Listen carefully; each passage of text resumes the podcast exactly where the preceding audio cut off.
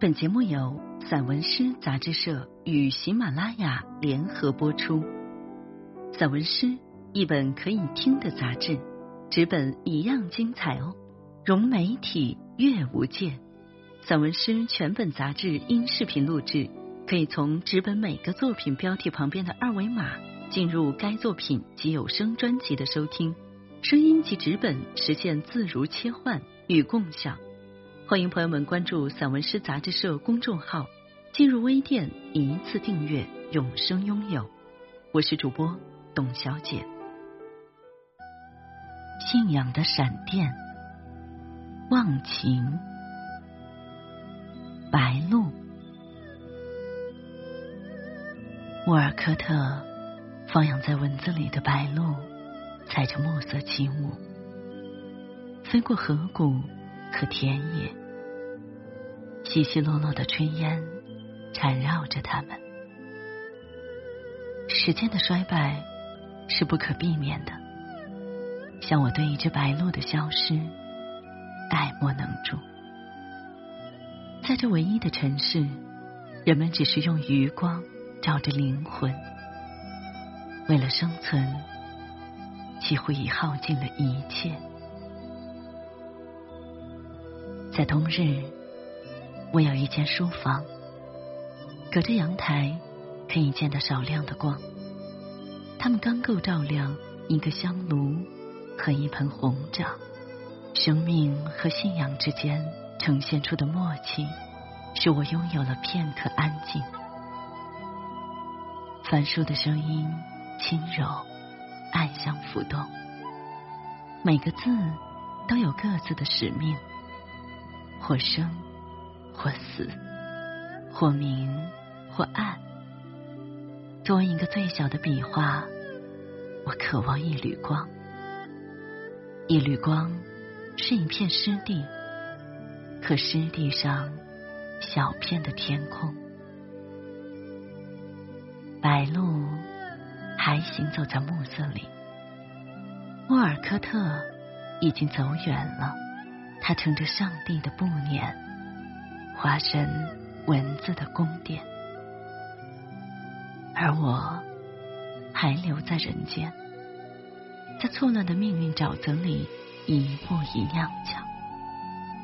梦想之翼沾满了污泥，我甚至来不及在离去之前按自己的方式活一回。他写道。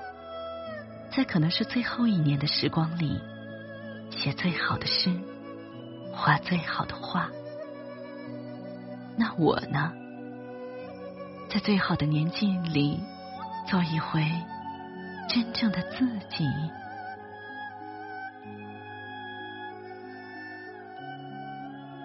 邻家铺子，每个时代都有一盘临街的铺子。寄养着生活的油盐酱醋和酸甜苦辣。开门关门之间，比换天更可怕的是一天天的收支是否平衡。历史像群众演员一样，在街道上来回的走，消失的光阴都沉积在柜台上。一个失效的算盘，再没有过正确的计算。北至街上，梧桐树落光了叶子，空落落的枝条顶着残缺的天空。街上行人很少，寒风充当了冷漠的过客。金店最是富丽堂皇，橱窗的金牛、金鸡、金币，保持着高高在上的生活态度。寒风仍在吹，有些冷。自古以来，从未退去。曾经火爆善城的手撕面包，只留下香味，还没有散去。人们总是在不断更迭的新鲜感里迷失。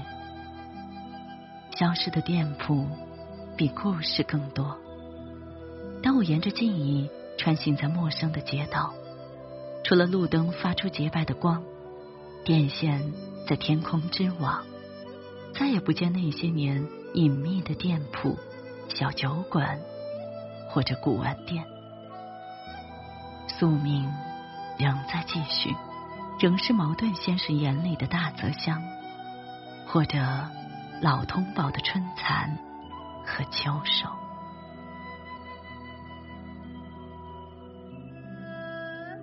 永恒的敌人。雨落下来，鹅卵石的街道变黑，小小的深渊在石子之间打开。扎加耶夫斯基在一座老式的教堂前面，人们留了一个短暂瞬间，目光从屋檐垂下来。上帝没有参与对灵魂的指引，是自己将自己放逐的过程中接近了真相。沿广场来到这里，所有路口已经消失。一扇紧闭的门边站着沉默的天使，影子填充着生命，在我们不可见的角落，耷拉着的时辰。越来越薄，我几乎听见了一声嘶鸣，从未知的维度里发出。穿过这座城市，我们看见更多广场和教堂，看见更多和时间对峙的人，看见更多败下阵来的英雄。一个异域的黄昏，在酝酿之初就被赋予了不同的文化。和语言，当我在遥远的暮色里读到，我们不知道，我们无法知道，我们是否得救？等时间终止。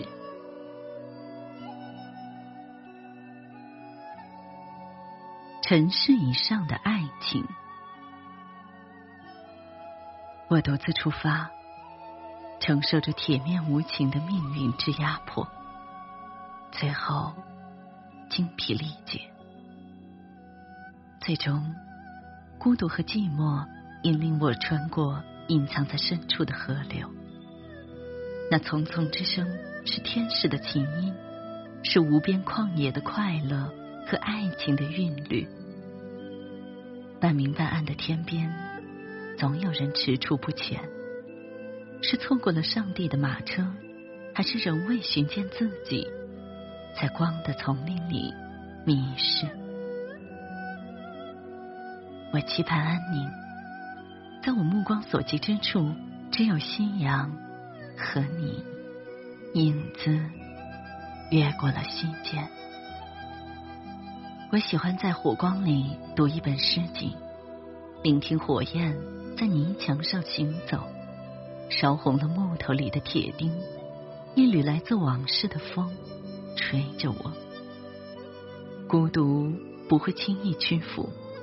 当我久久沉溺在文字里，一个已经失效的地址，令人无比沮丧。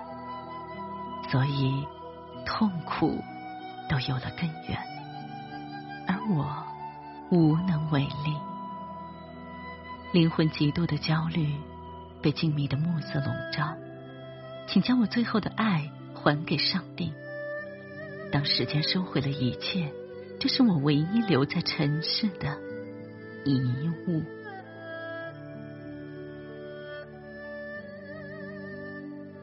山巅之险，坐在午后的江边，我快要睡着了。声音一下子离得很远，仿佛隔着无数时空。突然想起。一个关闭视觉很多年的老人，他是否困扰于声音的远近和真幻？溪水从竹筒上流下来，时间漫过了水缸，向着上叶坑、桃树湾流去。他们穿过了栅栏、竹林和岩石，点燃了沿途的月光。月亮一直悬挂在山间。照亮了一个孤独的老人和他的柴垛、荒草残墙。一个人只有习惯了孤独，才真正接近了人生的真谛。返景入深林，听瓦片上星辰的絮语，听山道上奔跑的小兽撞翻了月光。合上斯奈德的山巅之险，就像合上了一座山，一条河，一段往事。我鞠躬，双手合十。告别这些黄松木，我们分享了他们的空气、雨水和太阳。自然到了极致，就是禅，就是诗歌，就是一个人能够抵达的最远的地方。松木、松鼠、鸬鹚、夜鹭，甚至山谷、湖泊，皆是充满了灵性的神。我无意离开命里的静海居。当一切尘埃落定之后，我仍是火堆旁边的少年，给你念孩子的事。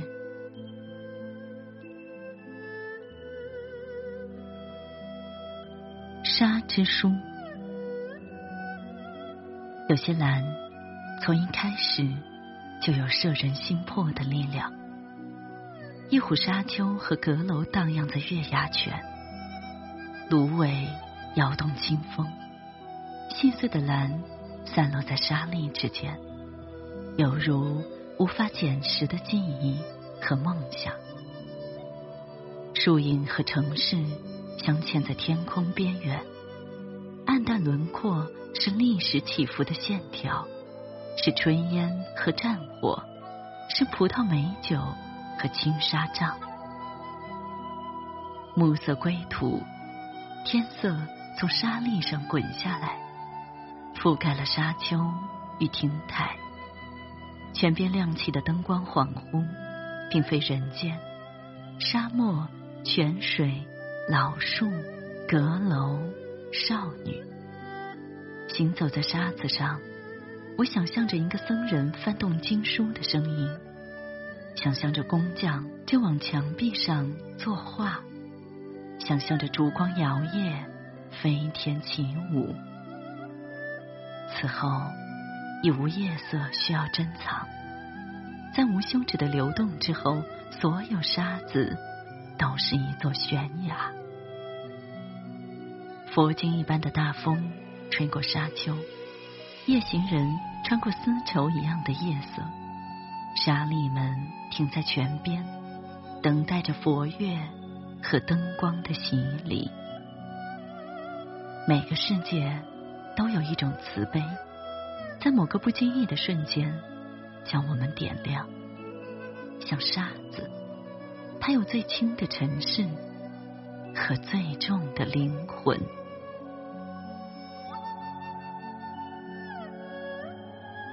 无眠的夜晚。接近五点，我最后的一丝睡意也被消磨殆尽。我只是做梦，这比清醒更让人疲惫。我的五点是铃声和梦境的汇合处，朦胧是枕畔的时辰，一点点拨开意识，那无穷冤走的影子和风声，腐朽的栅栏和火焰。隔着睡眠抵达的远方，只有偏头痛将夜晚设置成一个个深渊。掉落或飞翔是同一回事，疼痛带来的落差令现实痉挛，使夜色错乱。偶尔有一些无比悠远的记忆，跨越了生死，跨越了时间序列。他们比偏头痛更令我手足无措。认识或不认识的人，发生或从未发生的事，裹紧了灵魂。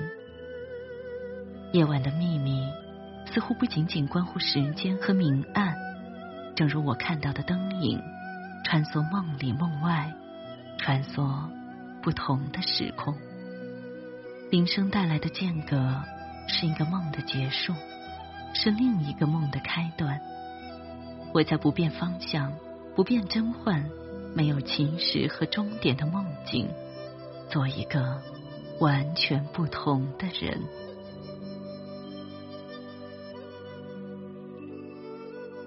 约会，我将拈着话头，沿着我的未磨圆的诗句重来，且标愿，至少，至少也要先他一步到达。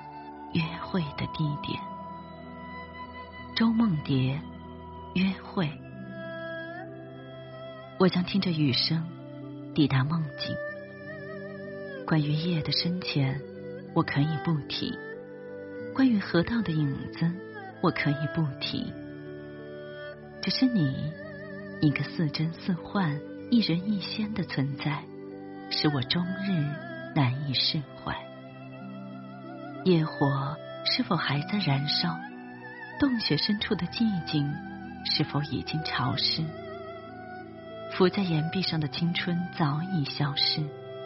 当我们还守着枯瘦的躯壳，怀念一条曾经丰盈的河流。雨水不断落下的夜晚，我听见了来自虚无处的声音，像一段未解的经文，一支无解的签。唯有沉迷，使时间有了片刻空白，我得以偶遇自己。之后，有人站在月亮投影的河谷，水流潺潺，所有梦都是湿的，包括那句箴言：约会都是上一世的未尽之事。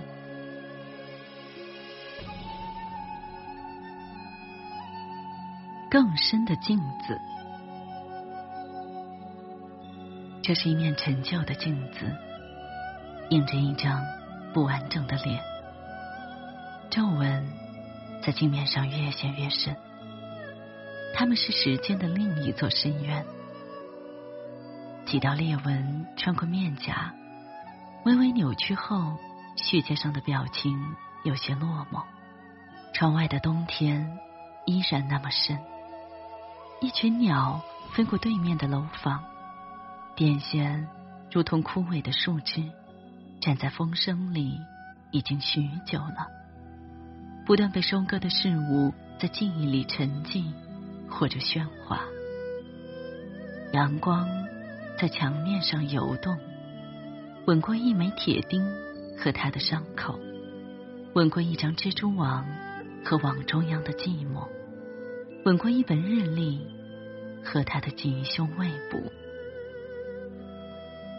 镜面是模糊的，模糊了之前和之后的一个刹那，也模糊了站在镜前和镜后的人。我们都是来自境外的世界，却总是试图寻找镜子的秘密，在指尖相触的一刻。有种无比遥远的窥视感，顺着那一丝凉意进入了我们。无关时空，这样的窥视感将伴随我们一生。在镜子里看见另一个自己，这是多么荒诞而不解的事。当灵魂一分为二，当我们看到更多的自己从虚无中诞生出来。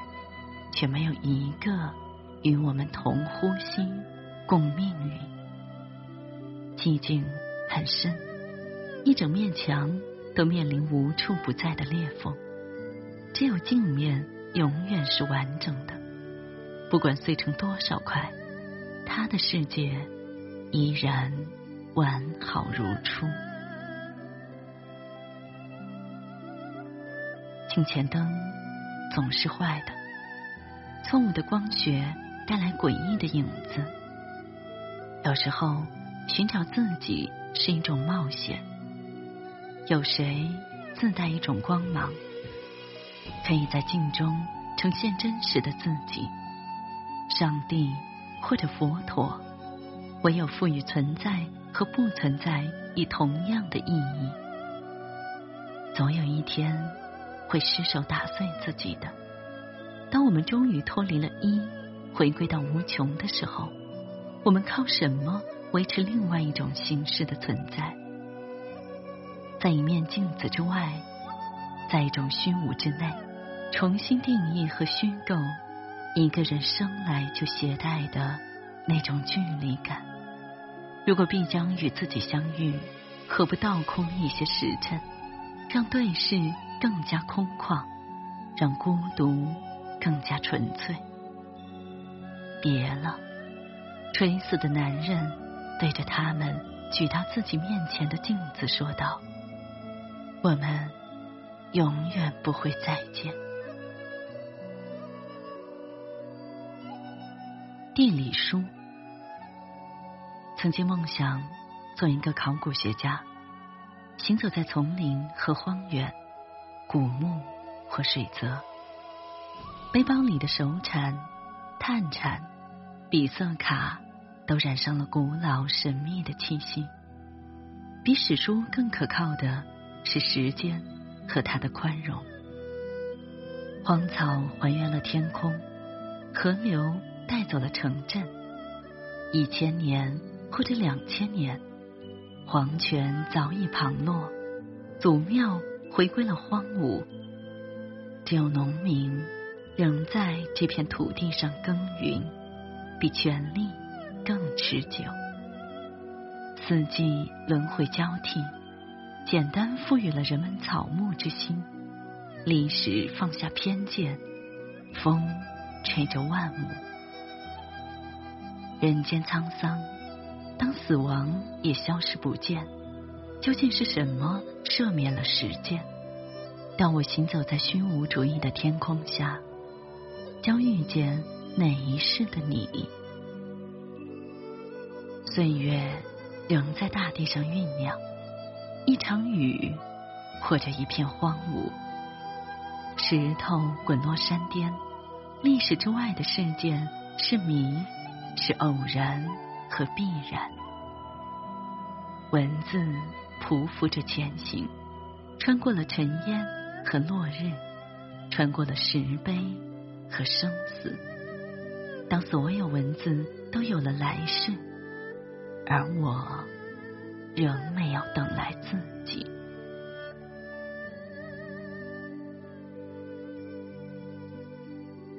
玻璃光，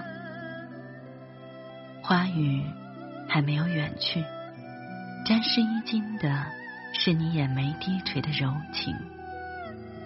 天光微醺，暮色。是屋檐下无风而动的铃铛，一阵轻过一阵，直到灯影浮现在石镜上。是谁吸上了梦里的花香？记忆是最好的酿酒师。当爱微醺，世间万物也有了醉意。我站在石阶下，只见佛祖端坐的莲台，一排蜡烛。已经燃烧很久，摇晃的时光都兑现成了信仰。等雨停，等清扫石阶的僧人，等来自无限时空里的漂流瓶，在此刻打开。你站在浊音亭外，暮色沿着崖壁垂下来，朱梅体内深藏着理学之气。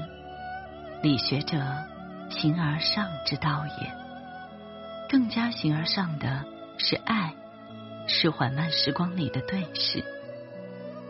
一种寂静落在梅树和亭台之间，俯身听一条石径的耳语，听一株草体内的远方和潮声，听你忽远忽近、忽明忽暗梦境的回声。米费贴在岩壁上的字仍然清晰。面壁，我想起写过的诗句：面壁无壁，若心有壁，尘世如景。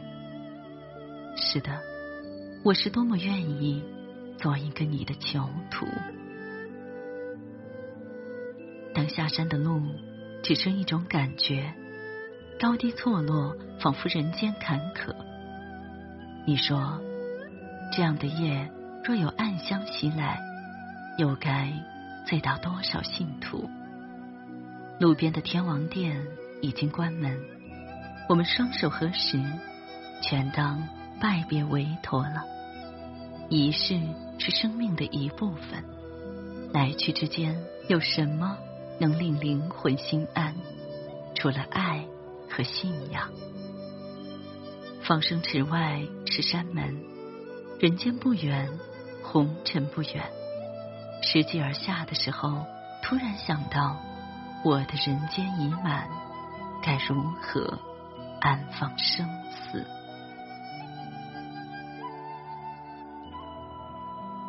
早晨和入口，一半身体被封印的时候。我们还能以半生死的状态继续写诗吗？还能继续用旧身体去感悟，继续用时间和灵魂去敲打每一个词，甚至音节吗？但我相信有人做到了。当他用一只手弹钢琴，用另一只手写诗，用一半的行动来阐释生活，无论是大海还是林间空地。万物都有入口，琴键得心应手，温柔的音锤敲打，音色是绿的，活泼而安宁。音乐是斜坡上的一栋玻璃房，那里石头在飞，石头在滚。我的知觉里一片黑暗，是这一栋透明的玻璃房将我寻见。在影子落入无限循环的时候，我听见了来自内心的声音，像山谷一样清幽，像溪涧一样灵动，每个字都发出淙淙的声音，将我带往遥远的海岸。江边的阳光时隐时现，一阵风从背后吹来，我怕它们弄乱了书上的文字。怕他们在两种语言之间错位穿插，直到再也寻不见。时间还是宽容的，在我合上最后一个意象时，午后的光影还有些形状，在树丛和江水之间。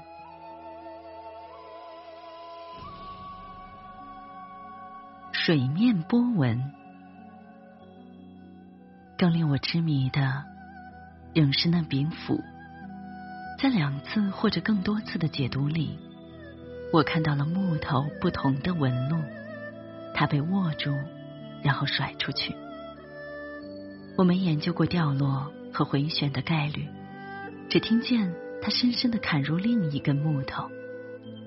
伐棵，伐棵，其则不远。用一把斧头砍出斧柄的样子。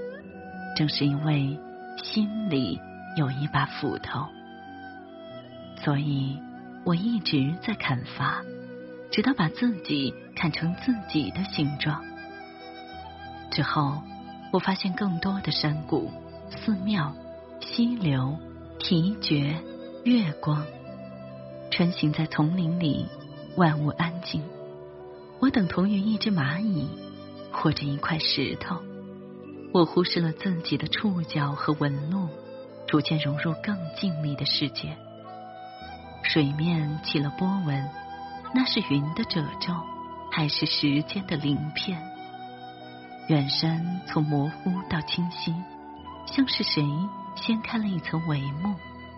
蕨丛、梨树和草丛中的小动物，直到暮色渐渐抹去了远景。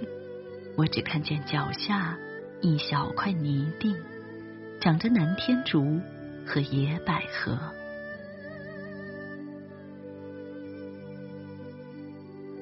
春的林中，想起小鸟在天空消失的日子，想起春天的终点和一座山岗上守望的星辰，想起二十亿光年的孤独。想起悲伤的天使和一座寺庙里似有若无的钟声。当我盘坐在夜晚的中央，窗外是绵延的灯带，是车声和一路铺展的远方，一切都是干净的。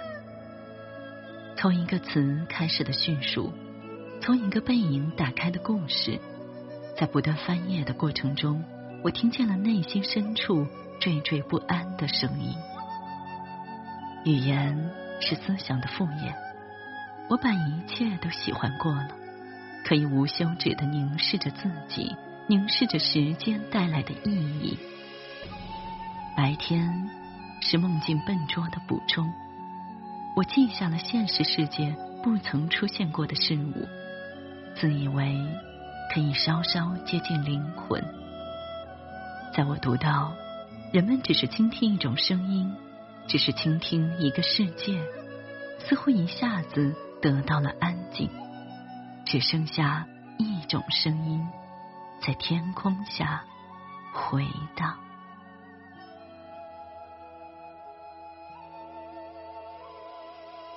同意反复，带走倒影的水流进心灵，如青草依偎的叹息。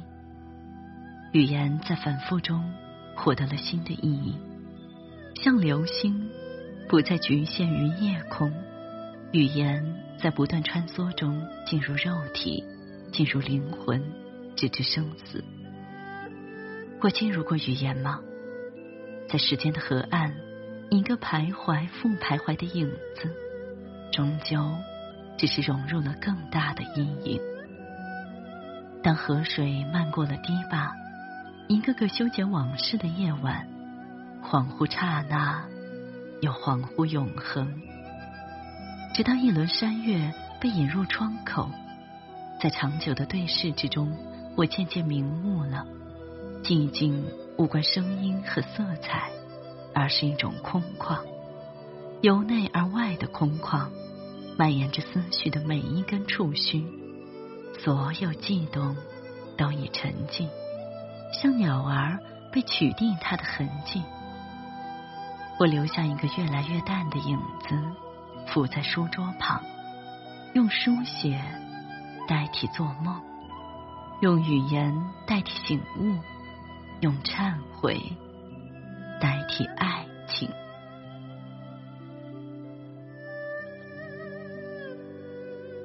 思想录，将思想录播在久远的时空，一个面临困境的人。究竟有多少不为人知的悸动和哀伤？从数学跨进哲学，从时间跨进灵魂。当我沿着一个人的足迹，久久徘徊在街头，不是路途太远太模糊，而是太清楚了。万物一目了然，终点就在那里。只有上帝是一个意外。他在永恒的光芒里，不为照耀而照耀，不为预告而预告，一切都是注定的。像里尔克听见了天使的声音，帕斯卡尔几乎站在了上帝的身侧，以他瘦弱的病躯阐释着关于宗教、关于信仰的根源。人的天性完全是自然，偏见。导致错误，时间治好了忧伤和争执，因为我们在变化，我们不会再是同一个人。我更喜欢这样的思索，带来了一种深入人性的东西，简单、自然、纯粹。在浩瀚的九百多条思想集萃里，有无数光点等待着我们去发现。与之对视，与之相融，这几乎是宇宙最初的样子。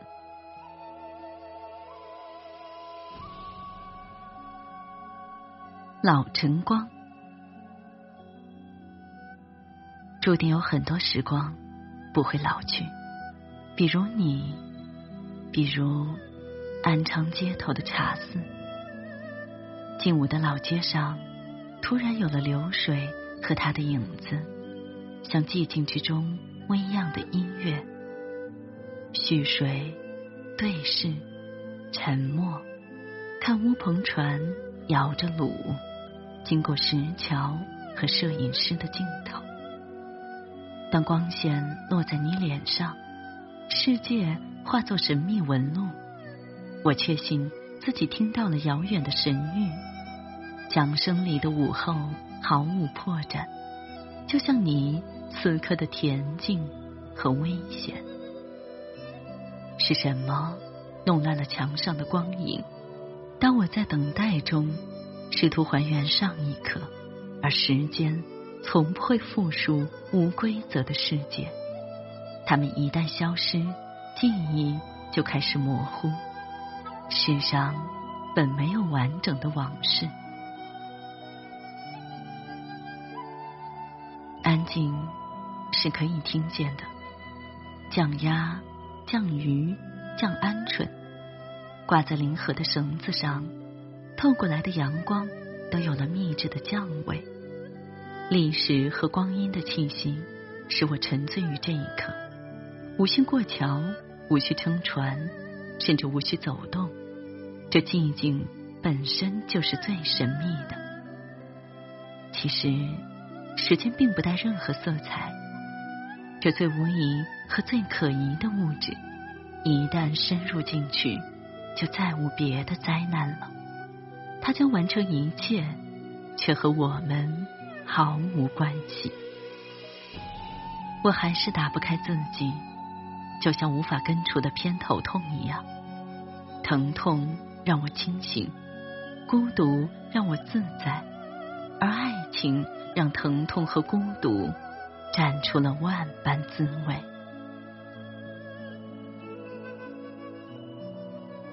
创作手记：月光的河谷。一排松树站在河岸，松涛里溪水浸润着岩石、菖蒲和童年。通往对岸的搭石已经被时光冲毁。野桑树斜卧在从前的梦里，一个少年跳入水中。每一瓣荡漾的波光里，都有秘密的胚芽，等待着在某天萌发出另一枚新月。偶尔，几声犬吠和梦呓点缀着寂静。晚归的人痴迷于从一种虚无走向另一种虚无，像墨水在白纸上的一次探险。